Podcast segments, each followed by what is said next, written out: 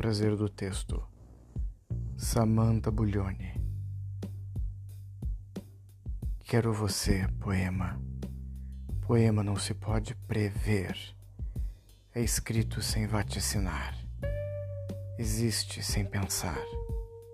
É esse real dos dias, o susto, o imprevisível, a impressão, o que tatua a pele de dentro através da pele de fora, em voz e gemido, suor, quentura e brandura, quebradura, colapso e tesão. Quero você, poema, isso que nunca pensei, o impossível de prever, o real, a pré-linguagem, o sem signo, imagina ação, o lugar do susto, o sem pressa Quero você, poema, sem significação que se fixa. Quero só sentido, o que move, me move, nos move.